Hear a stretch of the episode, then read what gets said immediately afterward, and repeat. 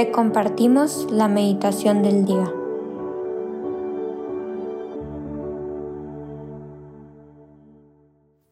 En el nombre del Padre, del Hijo y del Espíritu Santo. Amén.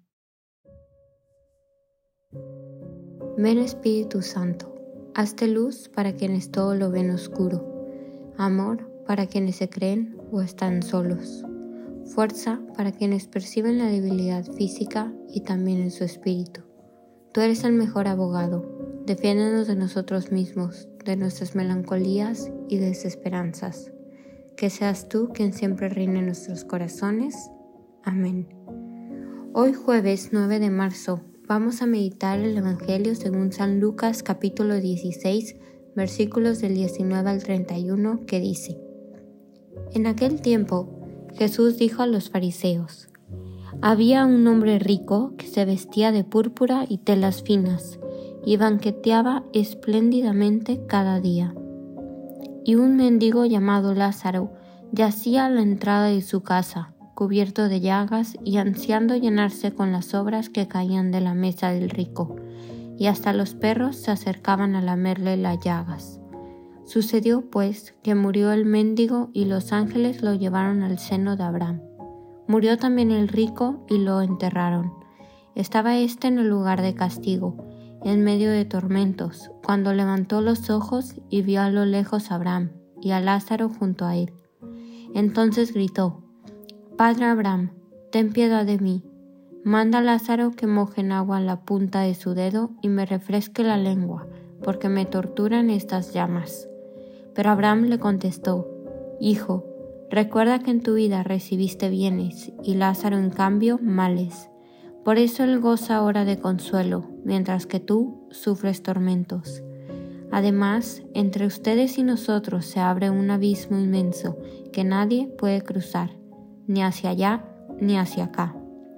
El rico insistió, Te ruego, entonces, Padre Abraham, que mandes a Lázaro a mi casa, pues me quedan allá cinco hermanos, para que les advierta y no acaben también ellos en este lugar de tormentos. Abraham le dijo, Tienen a Moisés y a los profetas que los escuchen. Pero el rico replicó, No, padre Abraham, si un muerto va a decírselos, entonces sí se arrepentirán. Abraham repuso, Si no escuchan a Moisés y a los profetas, no harán caso, ni aunque resucite un muerto. Palabra del Señor, gloria a ti, Señor Jesús. Esta es una parábola de contrastes sorprendentes, pero su mensaje central es simple y es esta alerta que Jesús nos hace de fijarnos a las necesidades que hay bajo nuestras narices. Y es que no se refiere a los modelos de buen vivir por parte de Lázaro ni lo mal hecho por parte del hombre rico, sin embargo, sí nos muestra que este hombre rico cerró sus ojos a las necesidades que habían en su puerta y cómo con estos ojos cerrados a las necesidades que hay a nuestro alrededor, nuestra vida se torna en una vida centrada en nosotros mismos y cruel. Y Jesús nos pide que abramos los ojos a lo que sucede alrededor de, de ellos y abrir nuestros oídos a lo sencillo, a lo cotidiano, a lo bello y a lo que a lo sencillo que nos viene a decir este evangelio. Ama a tu prójimo. Y es que eso es a lo que todos estamos llamados, a amar. Y es que el hombre rico no hizo nada malo, excepto ignorar. ¿Y qué me está tratando de enseñar Jesús con esto? ¿Qué me está tratando de decir? ¿Cuáles son esas riquezas que Jesús me ha dado a las cuales me está llamando a compartir. Por otro lado, es interesante ver que Lázaro es el único nombre dado a alguien por Jesús en una parábola, que significa el azar. El Señor ha ayudado. Y es que es un recordatorio para nosotros de que ninguna persona es invisible para Dios. Cada persona es conocida por su nombre y es amada por Dios. Y como Juan dice y escribe en el Nuevo Testamento, ¿qué Dios es si alguien dice que tiene fe, pero no hace obras? ¿puede salvarlo la fe? Si un hermano o hermana está pobremente vestida y carente del alimento diario, y uno de nosotros le dice, ve en paz, caliéntate y llénate, sin darle las cosas que necesita para su cuerpo, ¿qué Dios es ese?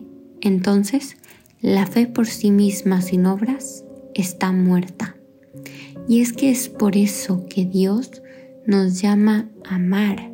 Y cada uno de nosotros tiene una misión, pero a lo que todos y cada uno de nosotros estamos llamados es a amar. Al final hay tres virtudes teologales, la fe, la esperanza y la caridad. Pero cuando morimos, la fe se va, porque la fe es creer sin haber visto. Nuestra esperanza debe ser llegar al cielo, por lo que también la esperanza se va, por lo que la única virtud teologal que nos queda es la caridad. Vamos a ser juzgados a través de cuánto hemos amado y es lo que este Evangelio nos viene a enseñar el día de hoy. Que las obras de misericordia que Dios nos viene a enseñar sí importa. Y es por eso que les invito a que reflexionemos de cómo nos estamos donando y de cuánto estamos amando al prójimo, qué es lo que estamos compartiendo con ellos, cómo estamos atentos a buscar en qué podemos aportar y cómo podemos ayudar a las necesidades que hay a nuestro alrededor, ya sean tanto materialmente, tanto espiritualmente. Y con qué intención estamos haciendo esto, con qué pureza lo estamos haciendo y que Jesús sea siempre el centro de, esas intenciones y de esa razón de ser. Por último, considero es importante decir que como bien dice el Evangelio, tienen a Moisés y los profetas que los escuchen. Y es la forma que Dios nos dice en ese Evangelio que Él sí habla, que Él sí nos dice qué es lo que busque, lo que quiere de nosotros, pero depende de nosotros escucharlo o no. Hay que pedirle la gracia a Jesús que nos ayude a escucharlo cada día más y que nos ayude a amar cada día más y a purificar esa intención y manera de amar, que sea Él quien siempre reine en todas nuestras acciones y que nos ayude a siempre poder amar más al prójimo.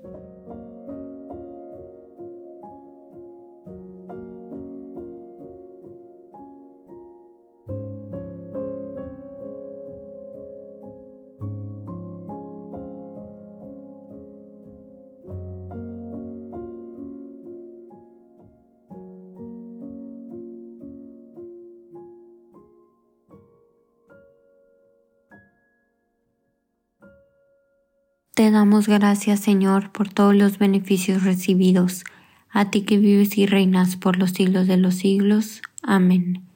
Cristo Rey nuestro, venga tu reino. María, Reina de los Apóstoles, enséñanos a orar. En el nombre del Padre, del Hijo y del Espíritu Santo. Amén.